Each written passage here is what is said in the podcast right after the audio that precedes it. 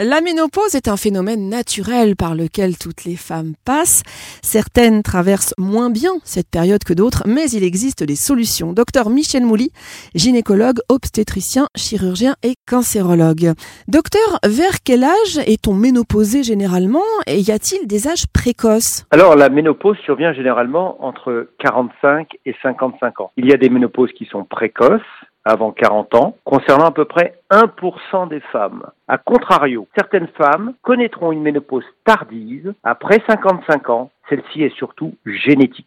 Alors, quels sont les premiers signes euh, de la ménopause qu'on appelle préménopause? La préménopause peut durer quelques années, 2 à 5 ans, voire plus où les règles deviennent irrégulières. Alors elles peuvent être rapprochées ou espacées. Des seins douloureux, une irritabilité, des bouffées de chaleur et des suées nocturnes. On appellera périménopause la période encadrant avant et après la période autour de l'arrêt des règles. En général, c'est l'année précédente et suivant cet événement. Alors, 10 à 20% des femmes n'auront aucun signe, mais cela n'écarte pas la possibilité dans le temps de développer des pathologies. J'insiste, l'arrêt des règles ne signifie pas obligatoirement la ménopause. Alors peut-on rappeler, cher docteur, que la ménopause n'est pas une maladie, mais un passage, une transition euh, qu'on peut effectuer avec l'aide de professionnels? La ménopause est une étape de la vie et ne doit pas être considérée comme une maladie, comme on pouvait le dire par le passé. Son absence de prise en charge peut être responsable de pathologies plus ou moins graves que l'on peut prévenir nécessitant